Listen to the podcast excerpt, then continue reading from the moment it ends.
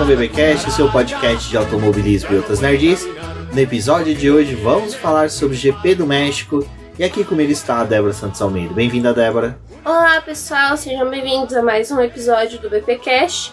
E eu quero dizer que talvez não estivesse nem gravando aqui porque eu estou tentando ver o que que Albert Fábrica tem para poder contar pra gente, se fofoqueiro de metigela. Exatamente. Se você é fã F1TT, sabe aí que o Alberto Fábrica soltou ali no Twitter, né, que não está crendo numa notícia que ele recebeu. Tentei um espanhol agora, mas não consegui. que ele não tá acreditando na notícia que ele soube ali no paddock e contou a fofoca pela metade, né? Deve tá todo mundo agora, até com o Massinha desaposentado falou, todo mundo foi lá no perfil do Fábrica, colocou o sininho pra assim que ele soltar a fofoca, a gente já ficar sabendo. E até agora nada. Como um bom jornalista tá fazendo um texto. Cara, eu gostei do que a Bruna Rodrigues falou. Que prazer, sou de telecomunica... eu sou de comunicações. Gosto de bater papo e fofocas. A gente é isso, né? Gosta de bater papo, que é o podcast de fazer fofocas. É, como jornalista, acho que a primeira coisa que você tem que querer ser na vida é um fofoqueiro. Exatamente. Bom, eu sou o BGP Neto e a gente tá gravando aqui já no domingo, porque essa semana será uma semana de GP do Brasil, uma semana muito cheia, com vários compromissos, muita coisa para ser feita. E vá acompanhando o Boletim Paddock pelas redes sociais, que a nossa cobertura vai ser bem interessante, bem legal, como sempre, na semana do GP do Brasil.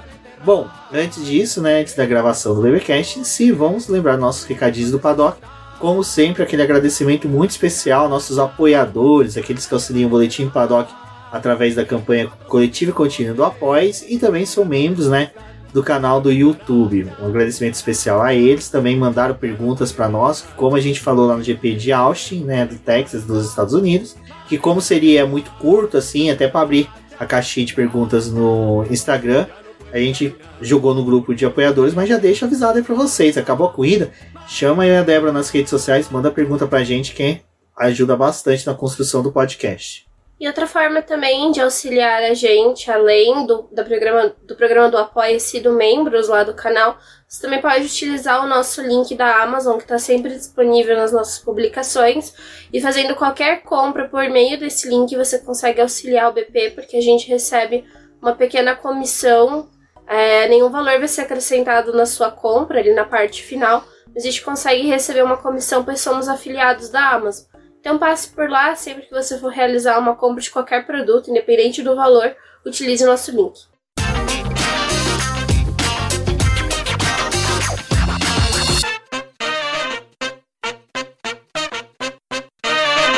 Bom, Débora, entre o GP dos Estados Unidos e o GP do México, a gente não teve muita notícia, muito corre-corre, né, de coisas acontecendo.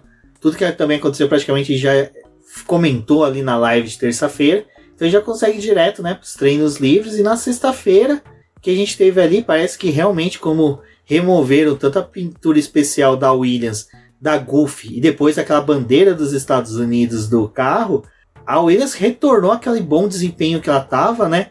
Ali no. Já na sexta, mostrando que o álbum seria um piloto ali que possivelmente estaria nos pontos que aconteceu na corrida, mas vale falar um pouco da sexta-feira da Williams no México. Eu acho que o mais interessante é que a gente viu o álbum andando entre os primeiros colocados. É, foi interessante ver esse desempenho dele, o que ele estava fazendo ali de trabalho na sexta-feira. É óbvio que essa foi uma sexta-feira assim, que a gente tem que levar em consideração que por conta do GP do Qatar e do GP dos Estados Unidos, que foram corridas sprint e seguidas uma da outra, né? Mesmo com as equipes levando algumas novidades para os carros, tentando melhorar a performance deles, eles não tiveram muito tempo para poder avaliar os carros, porque tinha apenas um treino livre nessas, nesses dois finais de semana, né? Então chegou no México já com aquela coisa de ter três treinos livres de uma hora para poder avaliar os carros. Algumas equipes levaram modificações para poder melhorar uh, a área de refrigeração dos carros, né? E foi uma sexta-feira muito voltada para análise, utilizaram vários tipos de pneus ali e a Williams conseguiu ter um protagonismo, mas muito dos tempos que a gente estava vendo em pista ali não era uma coisa muito real. É óbvio que, pelas características do circuito, a Williams poderia se dar bem, e foi o que aconteceu, né? O álbum pontuou, Mas acho que ele tá andando entre os primeiros, aquela coisa, né? Todo mundo fica, ai, será que agora vem a Williams e tudo? Mas calma, né, galera? Porque tinha muita gente escondendo o jogo, tinha muita gente analisando outras coisas do carro, então acho que isso também colaborou pro álbum estar tá em evidência. Exato. Bom, outros que foram é, destaque, né, na sexta-feira foram as Ferraris, né, Débora?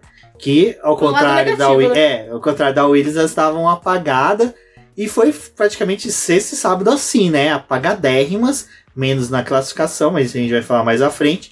Mas no quesito treino livre, realmente parecia que elas estavam com sacos de cimento no carro.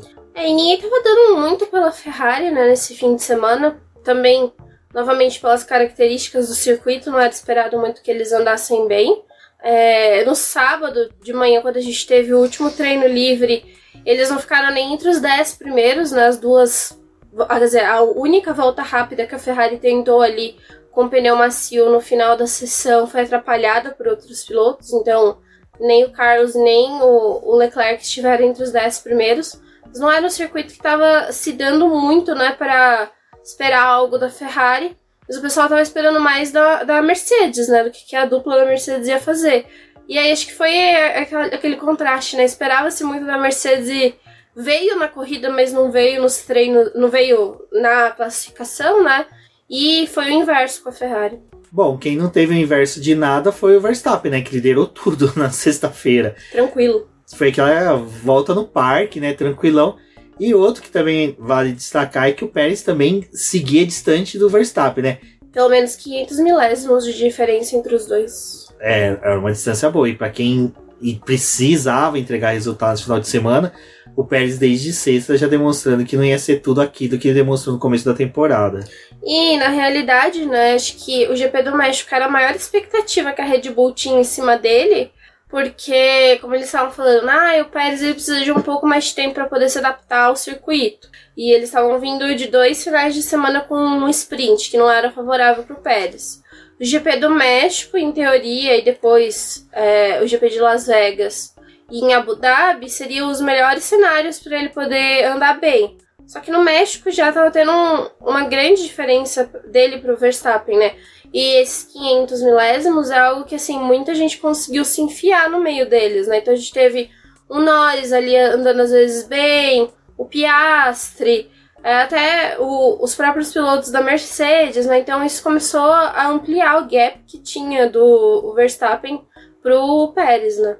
Exato. Bom, e já na, no sábado, né? Terceiro treino livre foi tranquilo, não teve muito o que se acrescentar já no na classificação, né, Débora? A, foi uma classificação até normal, vamos pôr assim, né? Tirando as Aston Martin mesmo, que foi uma surpresa negativa e tá sendo uma péssima situação na Fórmula 1 este ano. Acho que esse desempenho, essa queda que teve de desempenho da Aston Martin é ruim até tanto para os dois pilotos, mas também até para a própria Fórmula 1, que mostra que não está adiantando muita coisa de ter querer equiparar os carros, né? Ter um teto orçamentário ali, porque é que não é questão de teto, né? Mas é uma questão de regulamento. Regulamento mesmo, mesmo tá atrapalhando bastante. E também é o que a gente tava conversando, né? Esse final de semana agora caiu a restrição que a Red Bull tinha do túnel de vento por conta daquela multa que ela tinha tomado ali é, em, por ter ultrapassado o teto orçamentário. Mas a Red Bull, mesmo com pouco tempo de túnel de vento, ela continuou o desenvolvimento do carro e continuou tendo o melhor carro do grid. E se fosse em termos de ter é, túnel de vento e orçamento, também era para a Aston Martin estar andando muito bem, né? Porque túnel de vento ela tinha tempo para poder trabalhar e também tinha muito orçamento, porque é uma das equipes que veio aí de um momento de desenvolver fábrica, melhorar a fábrica, né? Eles tiveram vários upgrades do, do pacote deles, né? E isso daria uma vantagem, mas a gente tá vendo que começou muito bem e não conseguiu manter. Exato, bom. E já que. Acho que os destaques mesmo ficam já por Q3 mesmo, né, Débora? Ah, o Richard que conseguiu levar a AlphaTauri para lá. A gente foi uma grata surpresa até o retorno do australiano, essa ida do carro dele uh, no Q3. Em compensação, ele chegando no Q3, o Alonso fora, como a gente comentou, que não teve né, um bom desempenho. E outro também que foi um destaque negativo de tudo isso foi o Lando Norris, né? Que errou na classificação, a McLaren errou também na configuração do carro. Foi uma sequência ali de cagadas do Lando Norris da McLaren que, olha, não parecia a equipe que estava vindo crescendo na campe no campeonato. É, eu acho que do Ricardo vale a pena a gente ressaltar também que nos treinos livres ele, ele tava tendo um desempenho muito bom, né? O Tsunoda a gente já sabia que ia ser punido desde o primeiro treino livre, porque a AlphaTauri tinha feito a troca do, dos componentes do motor dele, né? E por conta disso ele ia ser punido. Então acho que a AlphaTauri ela acabou se dedicando muito a ter um bom final de semana com o Ricardo, porque sabia que o Tsunoda ia ter que remar muito para poder conseguir chegar nos pontos, né? E o circuito do México, o DRS, né, ele não é tão efetivo quanto é em outras pistas, justamente por conta do ar rarefeito, né? Então, por mais que ali na classificação eles tenham usado o Tsunoda para poder ajudar ao Ricardo chegar ao Q3 e usar o DRS, né? Em questão de ultrapassagem de disputa, o DRS não é tão efetivo assim. E foi até engraçado que depois que acabou a classificação, o Ricardo falou: Ah, tava esperando ficar em sexto, sétimo no final do Q3. É, o quarto lugar foi muito bom pra gente, a gente não esperava isso. Então acho que assim, óbvio, tem poucas corridas, né? Ainda que ele tá fazendo com a AlphaTauri marcando esse retorno dele. Mas depois do Lawson ter assumido o carro e da primeira corrida dele ali nos Estados Unidos, né? E agora no México, acho que foi um, ótimo resultado para ele. E ele conseguiu é, algo que não era esperado, ainda mais com o carro da AlphaTauri, que é um carro tão ruim. E aí até colaborou para muita gente se perguntar, né, se a AlphaTauri não estava tendo piloto ou se ela de fato não está tendo carro. Eu acho que o GP do México é um. Sim, também pode ser um, um ponto fora da curva, né? É, mas a gente pode ficar de olho na AlphaTauri para as próximas corridas. Também tem que lembrar que não tem muito tempo que a AlphaTauri atualizou o carro, então também isso pode ser um reflexo deles terem atualizado o carro e agora tá conseguindo melhorar um pouquinho mais em configuração e comparado com tipo, a Aston Martin que perdeu o terreno e não conseguiu render tanto com as atualizações, qualquer outra equipe que consiga lidar um pouco melhor com as atualizações do carro vai acabar se sobressaindo nesse final, né? Uh, só uma coisa que eu tô acompanhando aqui o Twitter, Will Bustle acabou de publicar um GIF do Cálice Sagrado, né, em busca do Cálice Sagrado do Monty Python, que é aquela cena em que eles estão chegando na caverna que tem um coelho assassino e joga uma bomba, né? Então, assim, alguma coisa tá pegando no paddock, né? Alguma que, coisa que tá acontecendo. Só que eu fico pensando, porque assim, né? É. O que acontece? Quando tem alguns GPs, principalmente os GPs que é na América, né? Tanto na América Central quanto aqui, né? Na América do Sul é, vai muita gente pro paddock para poder ficar soltando notícia falsa, né?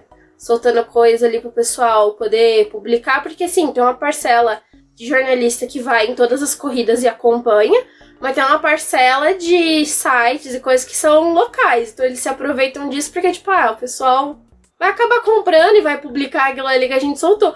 Tipo, será que a gente tá sendo vítima disso? Não sei. Da, da fofoca mentirosa? Pode ser. Pode ser, porque Pode isso ser. acontece Vamos dar uma aqui. pausa. Você twitta isso, porque isso é algo muito interessante que a galera tem que saber. Bom, aí pra quem segue a Débora no boletim no Twitter, viu que ela publicou isso. E enquanto que ela publicava, né? Will Buster soltou mais um tweet comentando cercado de bombas ali, aquele canarinho correndo de bombas. Mas enfim, vamos seguir aqui na gravação do BB Cash. A bomba que o GP do Brasil vai ser cancelado restante da, do, da, da temporada, temporada. né? Ah, já Chega sabem que o, Vet- o que o Vettel. Verstappen vai ganhar todas e já vai dar a vitória pra ele nas três corridas e acabou o campeonato. Exato. Você vai boa. devolver o ingresso pra gente. Pô, ia gastar esse dinheiro num churrasco. Ai, ai. Com os apoiadores do Boletim do Paddock, ó. Vixe. Bom, vamos lá. É, comentou, né, do Landos ter sumido na classificação com os erros. O Q3 horroroso do Alonso. O Richard que foi bem na classificação. E a pole do Charles Leclerc, né, Débora? Que mais uma vez, né, honrou o título que lhe dão de o cara mais rápido da Fórmula 1 em classificação. É uma coisa que eu gosto. Eu, eu acho legal quando tem uma classificação e o Leclerc consegue tirar, extrair essa volta rápida. É uma daquelas voltas rápidas que vale a pena você ir no onboard, você ver ele realmente se aplicou, se dedicou, fez muito bem feita, sabe? E ele não esperava, né? Exato, a... vale lembrar que a Ferrari veio mal nos Q3 todos, né? Não, Você- quase não passou do Q2 pro Q3, né? Nossa, Q3 dos treinos livres todos, ele, ela foi muito mal. Se eu não me engano, no TL3, o Verstappen foi dez, o Leclerc foi 13 terceiro, 14 alguma coisa assim. Foi uma classificação Foi bem... que eu falei pra você, os dois carros ficaram abaixo do- dos 10 primeiros É, então. no TL3. Então, assim, na- a expectativa era bem baixa. E quando eles chegaram pro Q3, eu também pensei assim, ah, Piastri, Richard vão comer eles com farinhas. Mercedes também não, né? Sainz fez, depois veio o Leclerc e fez. Aí ficamos na tensão do Verstappen, mas o Verstappen não fez. Aí o É, o Verstappen só melhorou, né, na segunda tentativa de volta rápida. Ele foi um dos únicos que melhorou ali a, a volta, né, mas não foi suficiente para superar nenhum dos dois. E até foi interessante que o final da classificação ali, a pista parecia que estava bem mais lenta, então tava muito difícil de melhorar o tempo.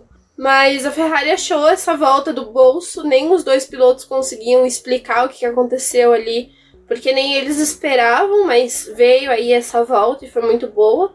Mas é aquela coisa, né? De novo, assim, num ano em que a Red Bull tá, tá dominando bastante, é, era mais um cenário que a gente esperava. O, bom, o Leclerc fez a pole e não vai conseguir reverter em vitória, né? Acho que o maior trabalho para a corrida ia ser essa pole do Leclerc trazer um pódio para Ferrari. Parece que a Ferrari tava bem mudada esse final de semana, nem parece a Ferrari que, que erra tanto, que faz tanta besteira. Então foi legal ver essa pole do, do Leclerc, mas, assim, né? Com o Verstappen andando do jeito que tá andando, a gente nem fica tão feliz assim. Exato. Bom, e outra coisa que aconteceu ali no final do. Primeiro que a classificação inteirinha, né? Foram cenas lamentáveis de um piloto atrapalhando o outro, como sempre. E também a. Agora me fugiu. Ah, é, os pilotos segurando ali, né, na saída do pit, qual o Verstappen fez no GP de Singapura, é. De segurar os pilotos na saída dos boxes. Salvo engano, foi o Alonso, Leclerc e Verstappen, né? Que foram investigados por terem feito isso. E o, o Russell. E o Russell, né? É, o Russell de todos foi o que mais apareceu até nos vídeos, né?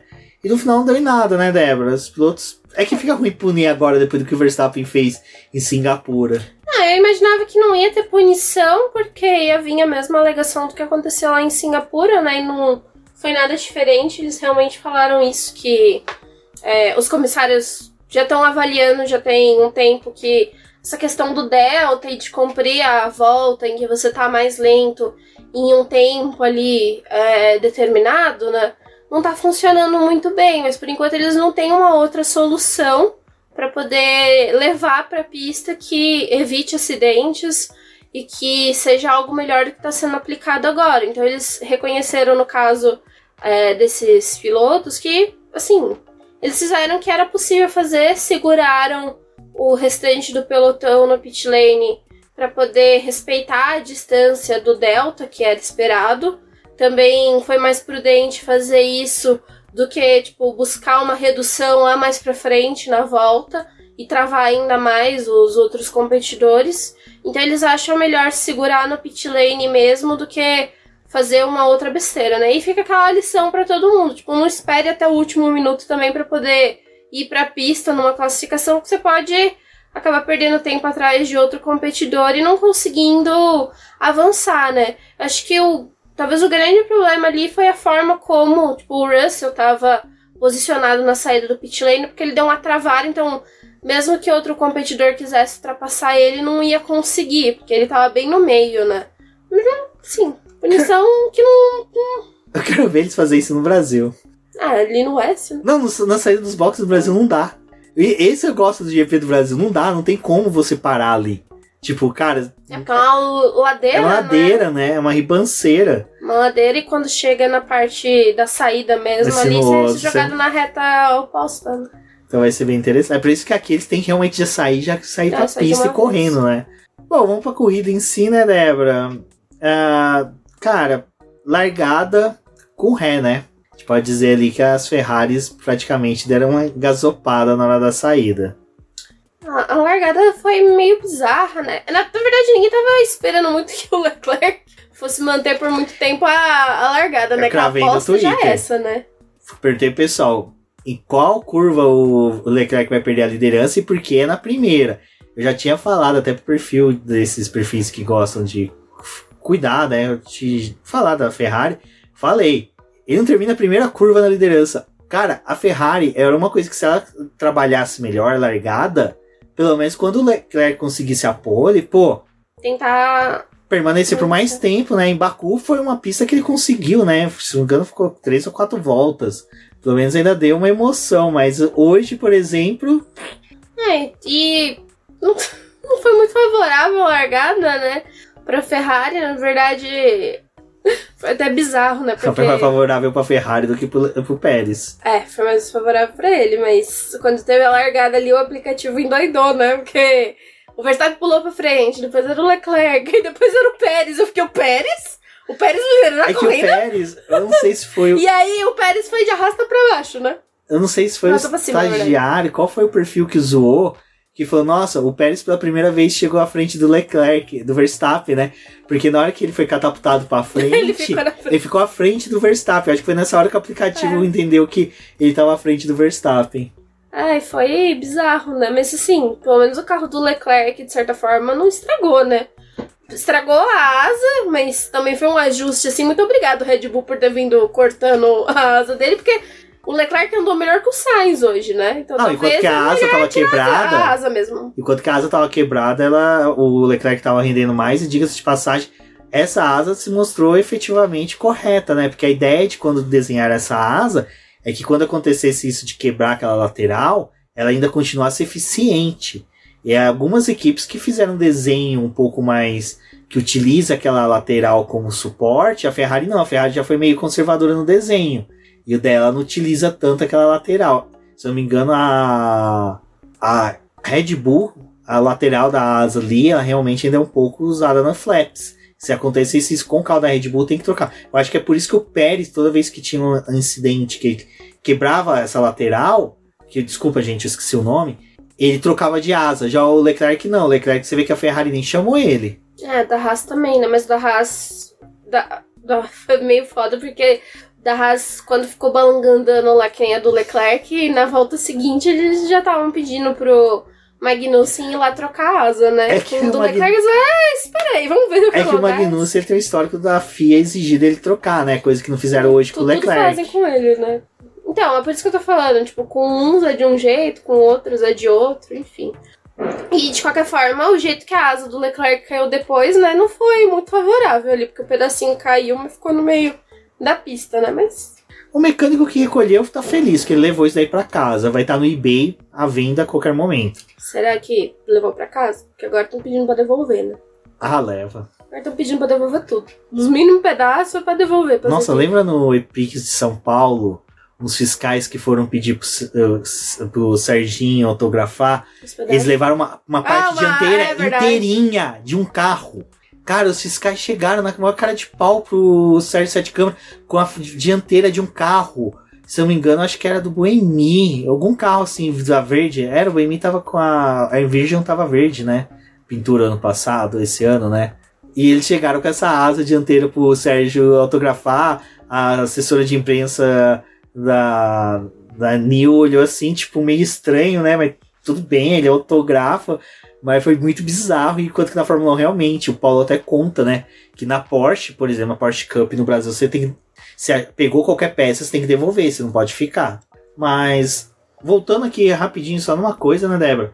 Que a gente fala, eu gosto muito do GP do México por tudo que é de festa, o pessoal da arquibancada, tirando aquele pessoal que brigou, mas o resto é muito legal, pessoal de fantasia. É bem latino. É, não, eles são. Eu acho que eles são mais expressão do que são ser latino é do que os brasileiros. Acho que nesse ponto o GP do México consegue ser muito mais do que o GP do Brasil. Mas não é por culpa dos torcedores no Brasil. Acho que é muito mais culpa da organização. A organização do GP do Brasil, eu tenho a sensação que eles querem ser um pouco mais de formato de GP europeu do que ter uma identidade própria de GP do Brasil. Eu tenho essa sensação. Mas eu acho que também aqui no Brasil. É que assim, o GP do México é muito perto do, da festa do Dia dos Mortos, né? Que é uma, comemora, uma comemoração assim, né? De certa forma, é uma coisa muito familiar que eles tentam resgatar ali, mostrar o quanto que, tipo, a família, é, as pessoas que estão em volta ali é muito importante. E eu acho que no Brasil é, tem muito essa coisa de tipo assim, ai, carnaval, sempre carnaval. Tudo que remete ao Brasil é carnaval. Sendo que, tipo, eu acho que talvez, sim, por mais que seja uma prova que acontece em São Paulo, mas no entanto, vem gente de todos os estados pro Brasil. Tipo, seria legal também, tipo, cada ano tentar valorizar um pouco da cultura de outros estados. Não precisasse só o carnaval. Exato. Não, eu acho que, assim, cara, São Paulo já é uma mistura danada, né? Hum. Já valeria você. E outra coisa, até carnaval, desculpa, carnaval São Paulo é, é uma marca registrada. Tipo, carnaval paulista, pagode, samba paulista é uma coisa muito forte, tem uma história muito rica. Eu acho que até uma história que poderia ser contada nos GPs é questão de imigração. Pô, você tem uma equipe italiana e que praticamente de São Paulo você teve uma imigração italiana, uma presença dos italianos muito forte. Você tem uma montadora japonesa, você tem a segunda maior colônia de japoneses a maior colônia de, do Japão, né? O maior número de japoneses fora do Japão é em São Paulo. Então, assim, pô, dava pra se trabalhar isso. Eu acho que é realmente um pecado. Mas por que, que a gente falou disso? É que algumas corridas quando tem bandeira vermelha, a gente já fica, né? Pô, que da hora, né? Teve bandeira vermelha, a gente vai ter uma outra parte de corrida interessante, é que ele pega. Não. Simplesmente foi duas corridas xoxas. México, é, e aconteceu é bem no meio, né? Então, tipo, ainda tinha mais praticamente 30 voltas para terminar a corrida e mais do mesmo. É, tanto a pista não estava favorecendo assim a questão estratégica. E, cara, eu acho que chegou num momento, até falando de questão estratégica, em que nessa corrida é, foi muito difícil acho que para Pirelli, porque assim, ano passado eles não tiveram muita briga porque ah, Teve os pneus de 18 polegadas, aí a gente aproveita e usa a gama intermediária, porque era a gama usada com quando usavam os pneus de 13 polegadas. Então foram na zona de segurança no passado, usaram os compostos intermediários.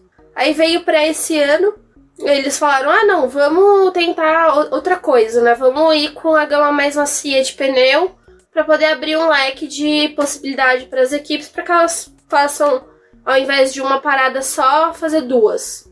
Aí quando saiu ali o, o começo da, no começo da corrida, né, a Pirelli falou, não, mas eu acho que vai ser uma corrida mesmo de uma parada só.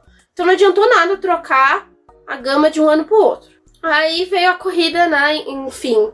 Tipo, mesmo no final de semana, você tendo três treinos livres para poder avaliar. Sexta-feira teve aquele lance ali de verificar o pneu protótipo da Pirelli. E aí foi passando a corrida, tipo, a gente viu, o pessoal que tava com o pneu duro não rendia nada, porque com duas voltas já o pneu tava arrepiando, né? Tava tendo problema do grain. É, aí não rendia nada com o pneu duro, mas para poder terminar a corrida, a estratégia era pneu duro e pneu médio, trabalhar com os dois, porque o macio não ia resistir a absolutamente nada. Aí chega ali no, teve a bandeira vermelha. Então, se a bandeira vermelha tivesse sido assim, tipo, faltando 15, 20 voltas pro final, a gente tivesse o pessoal tentando outra coisa ali, brigando mesmo com o pneu macio pra ir no final da corrida. Mas não foi isso que aconteceu, né? E talvez, assim, se tivesse acontecido desta forma, o pessoal já teria gastado seu pneu duro, seu pneu médio ali, e não ia ter mais com o que, que trabalhar, né? Ia ter que realmente recorrer aos pneus macios usados. Mas não foi o que rolou.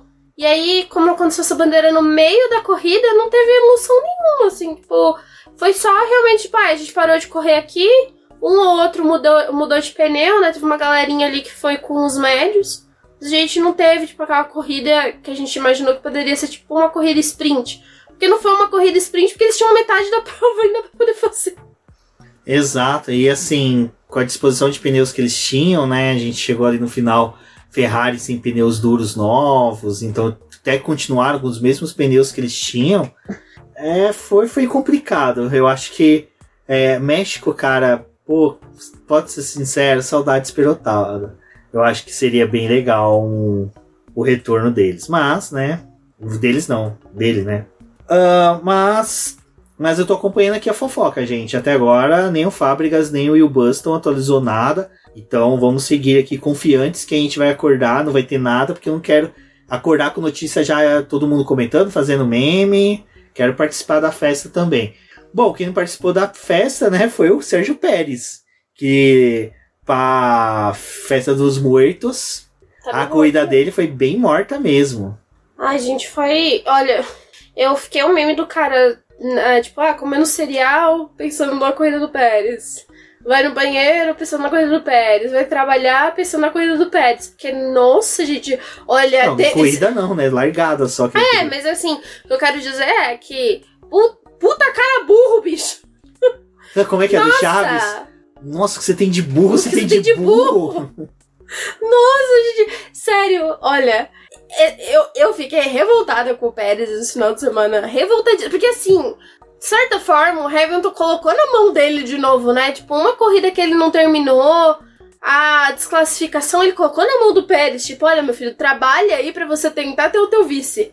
Ele devolveu a bola pro Pérez. Aí o Pérez falou: agora eu vou cagar.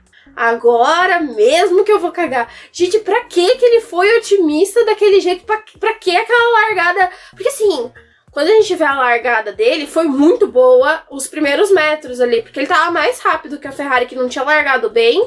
E o ritmo dele tava melhor que o do Verstappen, porque ele tava vindo por fora. O ruim foi aquele contorno da primeira curva dele pra cima do Leclerc. Pra que que ele foi fazer aquilo, cara? Ele podia ter. Tipo assim, o carro dele tinha capacidade de, se ele tivesse recuado, na próxima reta do circuito, ele tá à frente da, da Ferrari.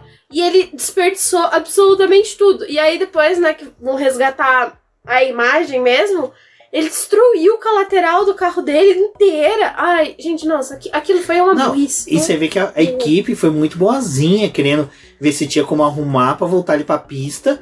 Porque num cenário que nem ia ter de um, um possível safety car, que eles sabiam, cara, essa é uma pista que tem safety car, é uma pista que tem safety car virtual. Ele poderia fazer uma estratégia diferente, com uma parada a menos, tudo mais, e voltar pra pista. Cara, o Adrian Newey foi chamado pra falar se tinha como o carro voltar ou não. E o Adrian Newey olhando o rombo na lateral do carro, fazendo tipo, não, Vocês querem o quê? não dá, não dá. Mas nem se colocar silver tape ele no carro inteiro, não tinha como Ah, ele nem voltar. cuspe cereal, sabe? Só faltava pegar aqueles cara que faz negócio com miojo e resina pra arrumar aquele carro, mas não dava, velho. Aí foi muito feio, assim, pô. Porque era uma corrida que era pra ele só terminar, né? Ele, ele, só tipo, precisava ele podia pontuar. terminar, ele só, podia- só precisava pontuar. Ele Eu tinha que acho que- administrar, desculpa, Léo, só pra eu não perder a linha de raciocínio, e até desculpa mesmo, mas seria mais ele administrar a diferença que ele tem pro Hamilton. É. Do tipo, eu posso chegar atrás do Hamilton, mas eu não posso chegar muito. Tipo, o Hamilton chegar em terceiro, tenho que estar em quarto, quinto no máximo. Mas eu acho que ali, talvez, como o GP do México é uma corrida muito estratégica, talvez nem dependesse tanto de desempenho dele, porque provavelmente a Red Bull ia conseguir fazer uma estratégia pra colocar ele mais pra cima. Porque ele tava largando em quinto. Não tinha, e, tipo, e com o desempenho dele, era pra ele terminar pelo menos no pódio. Talvez não fosse o segundo colocado. Talvez o terceiro lugar tivesse conseguido. Ia tirar ponto da Ferrari e também ia colaborar ali por conta da disputa dele com o Hamilton. E ele não fez o básico, que era só ter tentado largar direito. É. Não, realmente, assim, tipo. Se ele tivesse cagado a corrida nas voltas no final, ah, cara, tudo bem, é no final, mas no começo, cara, nossa. Aí depois ele falou, ah, eu fui muito otimista. Tinha uma largada que eu eh, fui realmente, tipo, meio que por tudo ou nada, não sei o que. Sim, né, Pérez? Não, não, meu filho. Não, e não faça isso num final de semana em que o Ricardo, que estava todo estrupiado, está correndo bem. Não, com Largou uma AlphaTauri. Tava largando já na sua frente. Um AlphaTauri, um AlphaTauri, Sérgio Pérez. Ah, não. Olha, sinceramente, agora merece ser demitido. É, até nisso, o. Só falando um pouquinho mais sobre isso, até eu comentei no Twitter, né, que, cara, é, ele, se, se ele terminasse aquela primeira sequência de curvas em terceiro, quarto que fosse, ele ia ter mais carro que as Ferraris, sabe? E ele ia estar à frente do Alonso. Já bastava pra ele. Do Alonso não, do Alonso todo mundo tava. Mas do Hamilton, sabe? Pô, então, cara, foi triste, foi triste. Foi, foi uma aberração, na verdade. Bom, e aí a gente começa a sequência de perguntas, né? Lembrando, galera, aí, mandem perguntas. Acabou a corrida, chama eu e a Débora nas redes sociais, pode mandar pergunta. Ah, como fez o Rafael Fernandes aqui, em que ele pergunta pra gente se já é. Se o Ricardo, né, já ganhou o assento do Pérez. Olha, Rafael, a gente tá atualizando aqui o perfil do Fábricas, que uma das teorias de conspiração é que é exatamente isso. Anúncio vem aí, né? Aí, Rafa, eu acho que assim, antes eu tava um pouco meio meio assim, tipo, acho que. Sabe quando você tá naquela corda bamba que você fala, ah, vai, mas não vai. É, porque a Red Bull não precisa de um segundo piloto tão eficiente, é. porque tem o Verstappen. Mas também não, não, Talvez não precisa, tipo, gerar atrito. E aí, talvez. É que assim. A, gente viu uma corrida boa do Ricardo agora, mas não sabe o quanto que ele vai manter nas próximas. Acho que precisa ver um pouco ele mais. Ele sempre foi bem no México, né? É ver um pouco mais a fundo, né, de como que vai ser o, o restante da temporada do Ricardo. Então, mas eu acho que assim, o, o Pérez nessa corrida ele fez um papelão. Porque tava toda a equipe tentando jogar a favor dele, pelo menos nessa prova, né? Tipo, ah, você tá correndo em casa, tipo, ter um bom resultado aqui ia ser bom. E era uma das corridas que a, a Red Bull em si tava assim, tipo, é um final de semana que não tem sprint, é um final de semana favorável para ele. Só que eu não sei se, tipo, talvez pro Ricardo, mas que eu acho que agora o Pérez tá num passo de rodar e tá. Eu também acredito. Mas porque até pra Red Bull é ruim você terminar só com o piloto. E tem aquela coisa, né? Antes a gente tava vendo o Verstappen terminar uma corrida com 20, 30 segundos de diferença pro segundo colocado. O Hamilton hoje terminou acho que com 7 segundos. Não, 13. 13? Ah, então esquece. Pode... É que a última vez que eu vi a diferença estava em 7 segundos. Então esquece. Dá... É que assim, é, é, tá, tá, tá difícil defender o Pérez. É que sabe o que também tem? Aquele desgaste da equipe. Toda a corrida termina assim com o Verstappen ganhando e você perde mais tempo respondendo sobre a corrida do segundo piloto que foi pífia. Então você não comenta sobre a vitória do seu piloto. Você com, comenta sobre o desastre que foi o segundo piloto. Então eu acho que a Red Bull também já tá cansada disso e ver o material que ela tem à disposição. Tem o Lawson, tem o Richard e tem o Tsunoda. Que o pessoal hoje desceu a linha no Tsunoda, mas vai lembrar que o Tsunoda largou lá atrás e se não fosse um incidente de corrida, tava pontuando, pontuando bem. E do qual eu digo que não foi 100% culpa dele, foi uma disputa de posição que foi incidente de corrida com o Piastri. Mas, Rafão, brigadão aí pela pergunta. Vamos torcer, né? Vamos ver o que, que vai acontecer nas próximas é, corridas. Mas o destaque realmente, né, Débora, a prova do Lewis Hamilton, né? À toa que ele é capa do BBcast, porque eu acho que a corrida do Lewis Hamilton foi uma corrida espetacular. Porque, como eu comentei com a Débora, engraçado que ele e o Russell estavam na mesma estratégia. O Russell simplesmente teve um resultado ali na segunda corrida, vamos pôr assim, na segunda metade da corrida, pior é, do que. uma pergunta da Esther relacionada a isso. É, sim, sim, eu já até ia trazer sobre ela que na verdade foi o Rafão e a Esther que fizeram perguntas semelhantes, né? E daí a gente juntou as duas, uh, em que a Mercedes está achando o caminho e vai dar o P2 ao Hamilton já. Uh, peraí, que fechou a tela do celular. Mercedes está achando o caminho e vai dar o P2 ao Hamilton no campeonato? Eu acho que agora é mais possível, assim, né? Porque a gente queria ver o que ia acontecer no México, porque com a diferença que tinha acabado ali a corrida na por conta da desclassificação do Hamilton, assim, ainda era possível o Hamilton conseguir o segundo lugar, mas acho que ia ser mais sofrido se o Pérez estivesse pelo menos pontuando e pontuasse bem no México. E agora com o fato do Pérez não ter conseguido nenhum ponto né, no México e ter jogado de novo nas costas do Hamilton, acho que é bem possível que a Mercedes trabalhe agora vendo o que aconteceu nessas últimas três corridas para que o Hamilton seja o vice. É, eu também acho que o Hamilton tem mais chance de ser o vice, porque por mais que seja o Hamilton sob pressão, atua melhor que o Pérez. O Pérez agora tá mega pressionado. E também foi um domingo que a Mercedes trabalhou muito bem, né? Que ela também tava vindo naquelas coisas tipo, ah, a gente não tá fazendo uma paradas muito voltou, né? boa, né? a gente não tá fazendo uma estratégia muito boa e com o Hamilton funcionou. Eu acho que o Toto Wolff voltou, colocou as coisas bem em ordem, né? Em Ausch ele havia voltado, mas ainda o pessoal deu umas ali erros, mas eu acho que agora em no México ele conseguiu colocar a casa no lugar. Vamos ver, né? Vamos ver como é que é, mas cara, a corrida do Hamilton foi muito boa, foi interessante. Acho que foi realmente aquele Hamilton que a gente viu em 2021, 2020 que entregava bons resultados, sabia que não tinha como disputar a vitória, mas soube conservar pneus, soube disputar.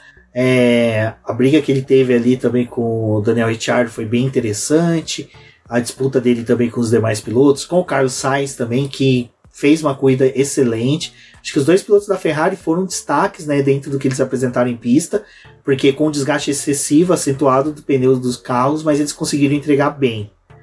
Mas ainda na disputa pelo vice, tem a pergunta da Stern, né? Que ela fala: restando três corridas para o final da temporada. Lewis precisa descontar em média sete pontos em cada uma das provas. Do Pérez, né? Descontar sete pontos para ser vice-campeão. É possível, ainda mais com o George em uma fase não tão boa e que não consegue ajudar o Hamilton. Acho que a Mercedes nem precisa levar em consideração o que o Russell tá fazendo em pista. É que a Mercedes nunca contou com o segundo piloto para nada para ajudar o Hamilton, né? Vai lembrar que na época do Bottas não, eles não contavam. E Esther, vai lembrar que tem sprint no Brasil, né? Então, assim, é que eu falei. Se o Hamilton consegue um segundo lugar no GP do Brasil e um segundo lugar na sprint, ele já consegue descontar bastante pontos aí, dependendo do que for o resultado do Pérez. Na, em Las Vegas ele já é vice e em Abu Dhabi ele só vai administrar. É, eu acho que hum, a Mercedes ela nem precisa contar com o resultado do Russell ou do Russell ajudar o Hamilton, porque não é isso que está acontecendo nas últimas corridas, né? E não é isso que realmente está acontecendo, tanto que levou a, a McLaren hoje a falar pro Norris, né? Tipo, Norris, a gente tá observando a corrida do Russell e a gente tá meio que vendo que ele é um desastre, então só vai aí que você vai passar o Russell.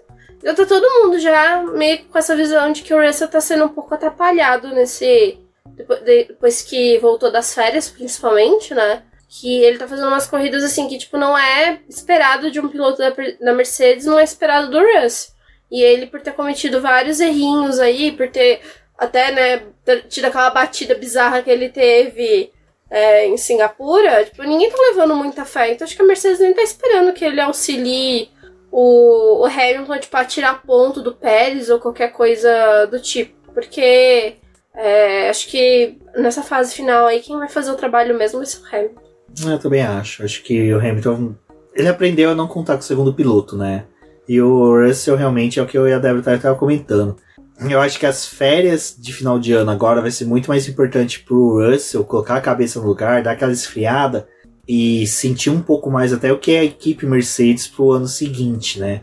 Eu acho que ano passado ele ficou muito confiante de ter conseguido chegar no campeonato na frente do Hamilton, mas esse ano ele tá sentindo o peso de ser, né, companheiro do Lewis Hamilton. É, e se hoje ele tá tendo um pouco mais de dificuldade no carro, é porque ano passado a Mercedes realmente tipo, se voltou junto com o Hamilton para poder desenvolver o carro desse ano. Então, a, a forma como o Hamilton estava se sentindo no carro, o feedback dele, é levado muito mais em consideração que o próprio Russell, né?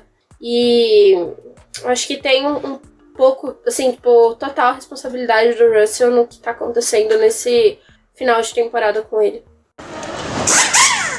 E a Esther também apresentou uma pergunta: por que, que a estratégia dos pneus médios depois da bandeira vermelha funcionou bem pro Lewis e não pro George?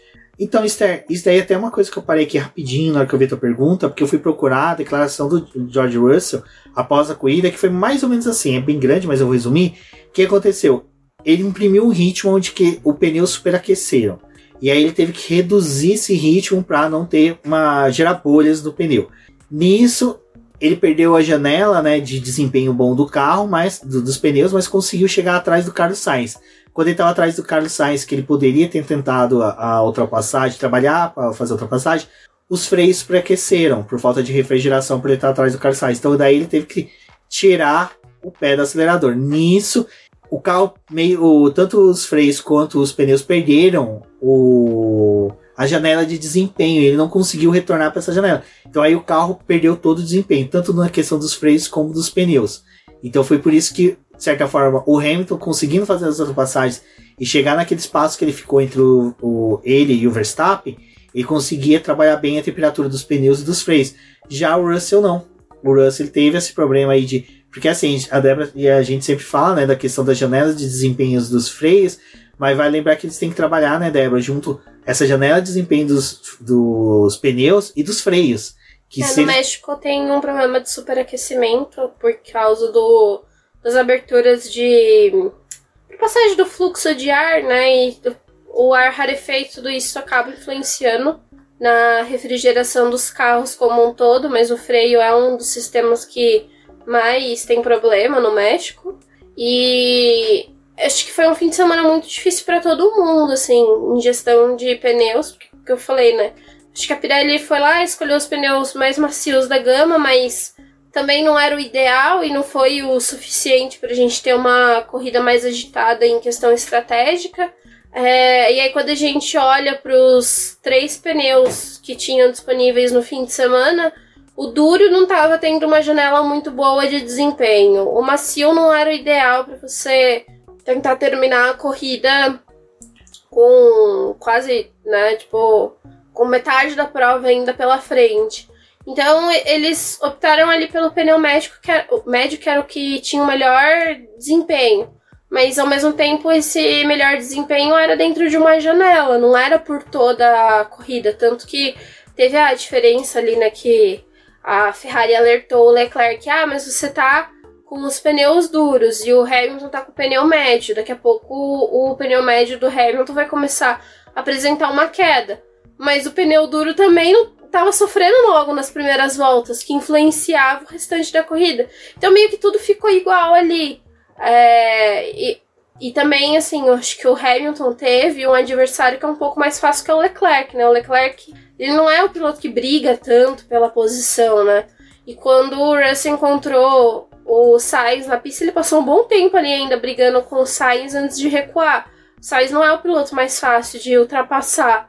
Então acho que tudo isso contribuiu para que o Russell não tivesse uma corrida tão boa de pneu médio como o Hamilton estava tendo ali é, depois que passou o Leclerc, que ficou sozinho na pista. Exato, bom. Mas isso é um exemplo novamente de experiência, né? Podemos dizer assim. Vale muito a questão de saber o, qual composto, como trabalhar por cada composto, que é uma coisa que a gente criticou o Russell em algumas etapas, porque ele realmente aí não consegue, parece que, assimilar, fazer esses cálculos rápidos na cabeça. Outra coisa que foi bem interessante sobre o Russell foi uma coisa que eu tava comentando com a Thalita, que além de apoiadora, é uma das é, que sempre tá comentando, conversando com a gente sobre Fórmula 1 nas redes sociais, foi que o Russell, ele comenta a estratégia do, que a equipe adotou para ele do lado dos pilotos. Ela me comentou que teve uma corrida que justamente nessa corrida ele teve um embate direto com o Sainz na corrida e que ele comentando a estratégia que a equipe escolheu do lado do Sainz. e o Sainz, assim, tipo, meio prestando atenção. Você e o, e o Russell soltando do, do, do adversário. Sainz, é, não, do Sainz. Do Sainz ainda, o Sainz pegou, refez a estratégia dele do Leclerc. Cara, o Russell. E é uma coisa que eu falei. O Norris, ele criticava muito o Norris com isso no passado. Uhum. O carro dele começava a dar problema, alguma coisa. Ele não sabia reportar pra McLaren. Ele ficava desesperado e começava a berrar. E isso cantava a bola para os outros pilotos. Teve uma etapa na Áustria, não me recordo agora o ano, acho que foi 2021, que ele começou a fazer isso e o, o Hamilton estava atrás dele. O Hamilton veio babando e passou ele. E o Hamilton não estava fazendo tempo que ia chegar no Norris. O Hamilton estava num momento de administração. Então, assim, o Norris, com o tempo, aprendeu a calar a boca. Vamos pôr dessa forma, na hora que tinha que ficar quieto.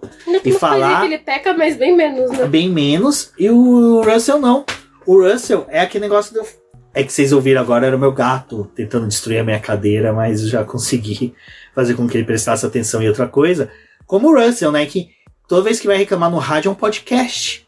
Ele começa a debater com o mecânico, ele não relata coisa pro mecânico. Espera, com o engenheiro. Desculpa, e espera o engenheiro retornar. Não, ele começa a conversar com o engenheiro, o engenheiro, tipo assim, tipo, cala a boca, mano! Você tá entregando a paçoca, velho! É, é foda. O piloto também tem que saber quando usar o rádio pro bem e pro mal. Que nem o próprio Toto falou isso sobre o Hamilton, né? Ah, o Hamilton é um cara que sempre falou, né? Meus pneus não estão bons, meus pneus não estão rendendo. E isso sempre foi uma característica dele que a gente nunca sabia quando ele estava falando verdade, é verdade ou não, até ele indicar que entra nos boxes.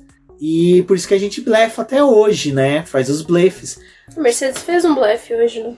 Não, eu não sei se surgiu efeito ou não, mas pelo menos foi um blefe interessante. Bom, e vale, como a gente estava comentando aí da Ferrari agora há pouco, né? Pô, a Ferrari manteve um pódio com o Leclerc. Leclerc, apesar da pole, perdeu posição pro Verstappen e pro Lewis Hamilton, mas chegou em terceiro lugar. E o pecado, o pecado, P4 do Sainz, que o Sainz estava ali, né? Vai que fiscaliza o carro de alguém aí e ele perde o pódio, eu tô aqui, ó, pra dar mais um pódio. E hoje não fiscalizaram o prancha de ninguém, né? Aqui na cidade do México não tem mar por perto, né? Então não tem que fiscalizar a prancha de ninguém. É, né? Tá muito acima do nível do mar pra poder olhar a prancha, né? Ficar preocupado com isso. Exato, mas foi um bom resultado pra Ferrari. Eu acho que assim, Não, dentro, dentro do que esperaram, né? Que ia acontecer no fim de semana. Fora os pneus que eles tinham disponível pra corrida.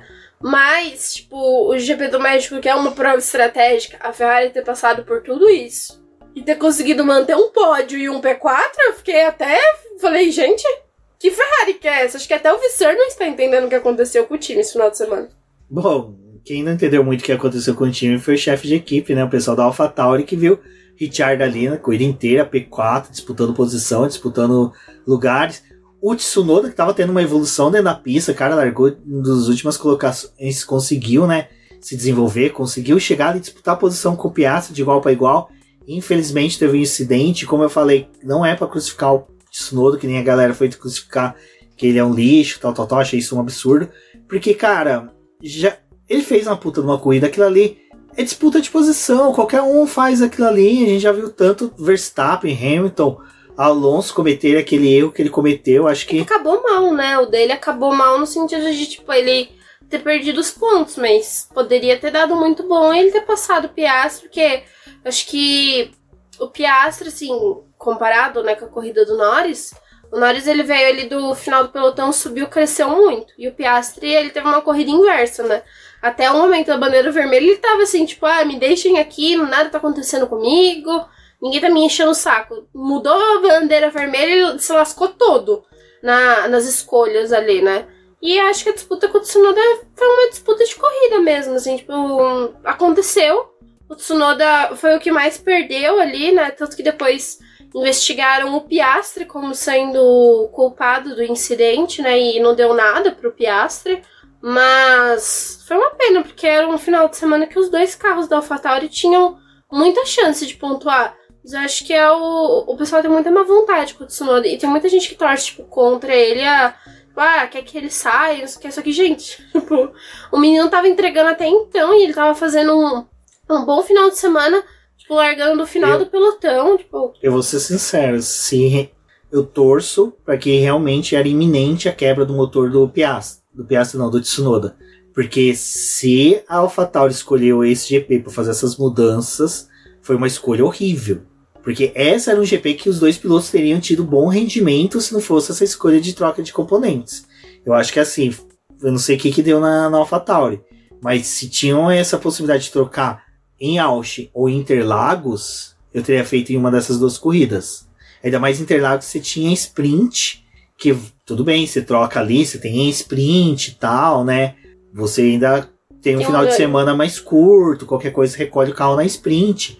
Mas, cara, eu acho que foi um erro. Porque uma coisa que aconteceu esse final de semana que eu acho que também ajudou a AlphaTauri a ter um bom desempenho é que todos os carros as equipes usou maquita para recortar eles. Todos os carros teve pedaço cortado ali para colocar aquelas grelhas de refrigeração. Eu, eu sinceramente eu acho que eles pegaram peças antigas, modelos antigos assim que tinham de peças semelhantes, fez os recortes para aproveitar ali e fazer isso, né? Ah, mas então eu acho que a AlphaTauri foi uma das que melhores assimilou isso. Então é por isso que eu acho que a AlphaTauri errou nessa escolha. Mas como a- eu não sou engenheiro, não sou mecânico deles, não, não sei, né, se a quebra era iminente. Torço para que seja, que se não foi, foi uma escolha horrível. Ah, talvez também usaram ali pra poder ver um parâmetro pros outros carros, né? Ver o, a- como é que tá a peça dos outros carros também, porque até agora nenhum carro da, da Red Bull, né? Tipo, o do É, Verstappen né, não deu carro com problema. motor Honda, né? É. Teve defeito, então vai entender. Bom, e falando quem teve defeito, quem teve um defeito completo no carro foi o Magnussen, né? Que estampou bonito ali o muro, coitado. Eu vou ser sincero, eu na hora que teve o acidente, a primeira imagem já. Eu olhei o carro e já assim, fiquei impactado, mas na hora que eu já vi o Magnussen levantando e saindo do carro, eu, ai, ufa, né? Graças a Deus, ele tá bem. Ah, porque, cara, foi uma batida bem feia. O carro ficou bem avariado, né? E depois ele saiu sentindo a mão, né? Até por conta da batida, tentou salvar o carro ali, mas não deu muito certo. É, ter saído andando já é algo positivo num acidente como esse, mas realmente veio aí mais um dano pra Haas, né? E eu acho que é mais complicado ainda porque a Haas tinha levado atualizações para o carro em, em Austin, tava tentando usar esse carro atualizado agora no final da temporada para poder é, verificar as peças e conseguir dados para o próximo ano. E um pouco antes do Magnussen bater, ele já tinha perdido um pouco o controle do carro, né? Tinha extravasado limite de pista e aí depois teve isso. Mas foi bom que ele saiu andando pelo menos, só que aí mais um prejuízo para Haas, né? É, uma pena, mas enfim, né? Vamos ver o que que uh, acontece na pro GP do Brasil, né? Torcer pro Magnussen tá inteirão aí, junto com o Huckenberg, que completou 200 GPs, 200 GPs sem pódio ainda, né? Bom, e temos que comentar dele, né? Landinho Norris, que tá proibido, né? Por sorte, Palmeiras não vai ter jogo no Allianz Parque, então não tem como ele ir lá comer uma coxinha estragada, um risole verde, né? Porque. Eu duvide da capacidade do Lando Norris de comer coisa estragada. Né, exato. Mas Lando Norris fez uma puta, uma corrida engraçada, né? Eu tava o tempo todo assim pra Débora, né? Falei, nossa, mas o Norris tá apagado, né? Como de corrida ruim, não tá conseguindo progredir e tal. De repente, na, na segunda largada ali que teve, com pneus médios, ele foi comendo, comendo, catando posição, catando posição, catando posição. E eu falei, caraca, né? Se tivesse vindo com essa fome desde o começo, ele chegava no pódio fácil, né? Mas foi uma, eu acho que assim, foi uma das melhores exibições do, do Norris. Mereceu o piloto do dia. Foi mais do que merecido esse, esse prêmio para ele. Agora, Mas né? eu acho que também a estratégia dele só funcionou melhor na segunda metade da corrida porque teve a bandeira vermelha. Porque até então não tava rendendo. Tipo, eu acho que ele ia terminar nos pontos, mas não. É que assim, o que ele ganha de posição com a bandeira, a- o pneu a faixa vermelha, o pneu assim, é que assim, ele não, Não, ia cons- não deu. Não. O pneu macio foi horrível. Ele não ultrapassou quase ninguém. É, eu que foi o que eu te falei. Eu teria começado com duro, esmerilhado o pneu, realmente, feito gato sapato. Mas o ruim, o duro não tava rendendo também. Eram os médios. E ele tinha dois médios. Lembra que até eu comentei antes de começar a corrida? Não, minta, ele só tinha um. O único cara que tinha dois médios. Puta, o cara morreu com dois médios. O Sainz, velho. Pérez, na verdade. Pérez era o único que tinha dois médios novo, mano. Vocês estão ligados que o cara era o único que tinha dois médios novo, velho. A Ferrari deixou. A Ferrari não, a Red Bull deixou pra ele. Caramba, mano, a- os caras prepararam tudo pro final de semana dele, velho. O cara morreu com dois médios novo. Esses dois médios já estão indo pra Romênia pra ser destruído, cara. Pô, bateu até bad agora. Bom, e aí tem a pergunta do Rafael Fernandes, né?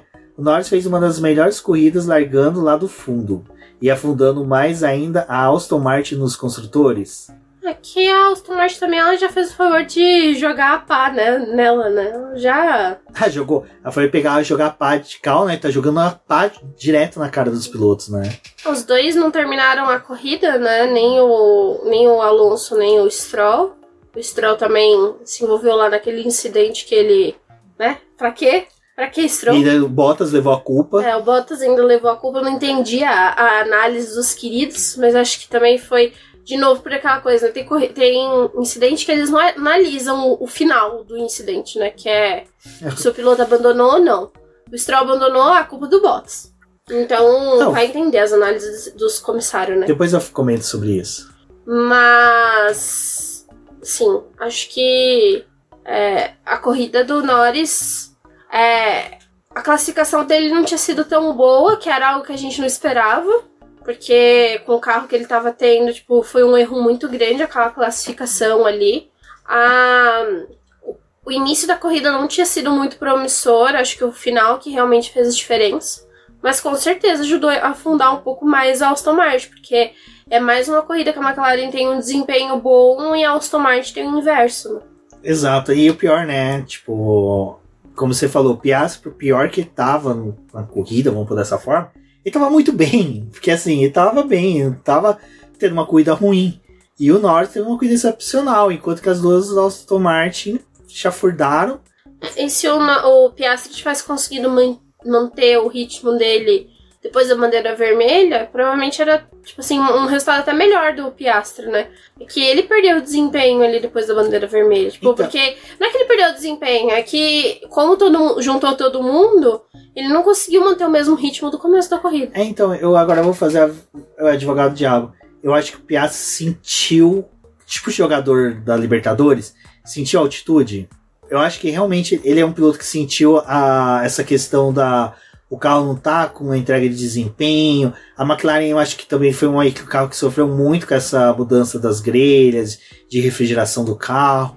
Eu acho que o Piastri também foi um cara que meio que, tipo assim, pô, eu tô sentindo essa situação aqui, eu não tô. Porque assim, ele conseguiu segurar o Russell muito bem no começo da corrida.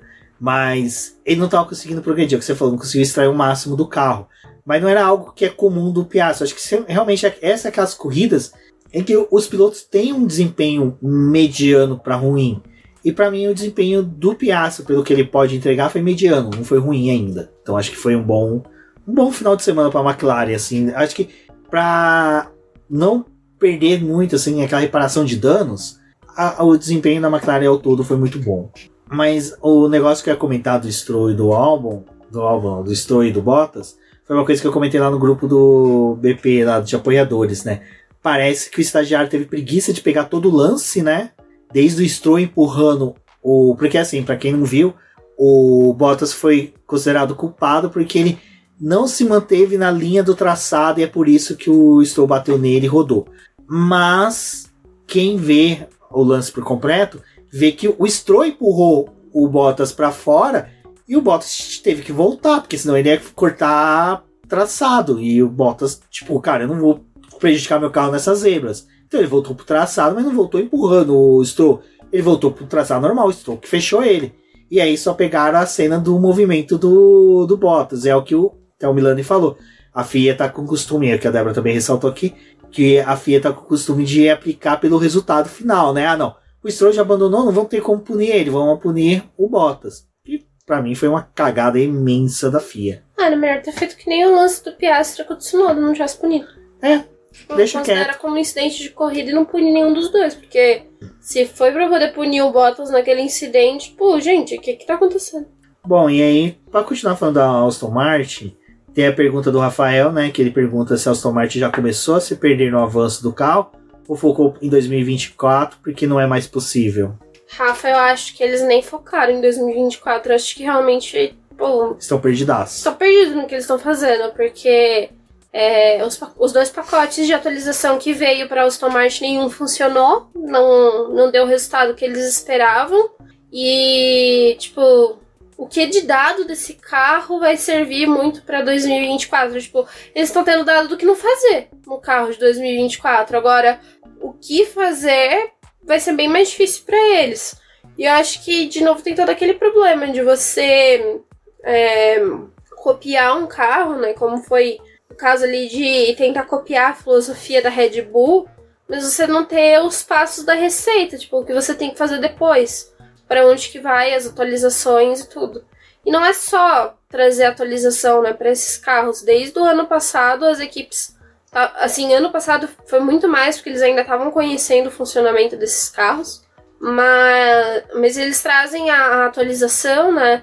E eles colocam ali no carro e tem que ir desbloqueando o potencial dessa atualização. E a Aston Martin trouxe e nada disso funcionou, né? E aí, ali nos Estados Unidos, eles estavam com o carro é, modificado, tiveram que voltar atrás em questão de configuração. Usaram duas configurações ali, uma no carro do Alonso e outra no do Stroll. É, o Stroll só que pontuou porque o Alonso abandonou. Aí chegou agora no México, tipo, outra corrida em que classificação foi muito ruim. Eles voltaram ali no Stroll a mexer no carro pra corrida no domingo, né? Ele largou do pit lane.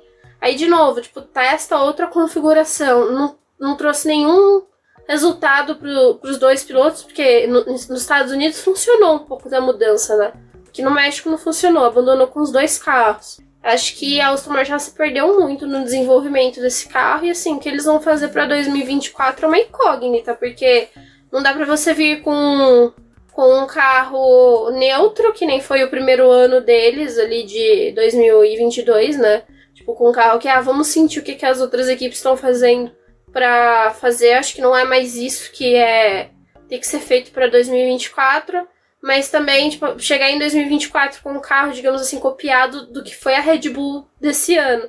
Não conseguir manter desenvolvimento, não conseguir é, manter uma crescente, não vai ajudar Aston Martin a, a ir pra lugar nenhum. Eu gostei do que o Douglas Silva é, comentou no Twitter, no tweet que eu comentei sobre a pontuação, porque o Sainz ultrapassou o Alonso né, no Mundial de Pilotos. E assim, se fazendo projeções, tem chance até do Norris passar o Alonso e Leclerc, assim, corre o risco também de passar o Alonso. E assim, pô, o Alonso que estava praticamente disputando a vice-liderança do campeonato no começo do ano, tá disputando agora a posição. Disputando não, tentando se manter à frente de alguns pilotos, tá meio doído. Mas o Douglas comenta: imaginem se a Alstom preferiu ouvir o Stroll, ou seja, ouvir o Stroll no desenvolvimento do carro e não o Alonso, né? E ainda ele comenta: e o carro ficou esse cocô. É, eu nem sei se escutar o Stroll, mas talvez ter ido pela mesma coisa que aconteceu com a McLaren nos dois últimos anos. Tipo, você tem um piloto dando um feedback do carro para você continuar o desenvolvimento numa linha, você tem que mexer no carro porque o, o, outro piloto não tá entregando. Então você tem que fazer tipo o mínimo para que ele ande. E aí eu acho que acabou que atrasou a, a Aston Martin, assim, tipo, se dividir em questão de desenvolvimento, tipo, tentar algo para poder pelo menos trazer o, o Stroll para a zona de pontuação, enquanto quem realmente eles deveriam ter focado era no Alonso e o Alonso agora tá nessa nessa esse movimento de estar tá em queda, né? Queda livre no campeonato. Exato. E para finalizar o podcast, a gente tem, né, o álbum que conseguiu, né, Débora? Pô, não se classificou bem, teve volta deletada, não foi? Salvo Sim, engano. a volta do Q2 dele que era pra ele avançar porque 3 foi deletado. Exato, conseguiu ali chegar aos pontos. Mais uma vez o álbum mostrando que se a Williams tivesse um bom segundo piloto, e agora realmente, cara, o Sargent tá pesando nessa equipe, ela poderia vir para 2024 mais forte, até quem sabe 2025 melhor ainda. Mas o álbum teve um bom desempenho. Sargent até conseguiu um brilhareco ou outro ali, de certa forma, andar próximo das pontos. O Alonso, né? O Alonso tá na corrida. é, cansa... Cansado. Cansado já do, do que tá acontecendo. Mas eu acho que a corrida do álbum foi positiva não foi a corrida que a gente estava imaginando que fosse, pelo que ele tinha feito nos treinos livres. Até porque ele não conseguiu mesmo na classificação, então não tinha muito o que fazer. Mas acho que a disputa ali que teve para poder salvar um, um, pontinho ali, pelo menos no fim de semana, foi muito boa. Ele terminou em nono lugar, então terminou até a frente do Ocon, né?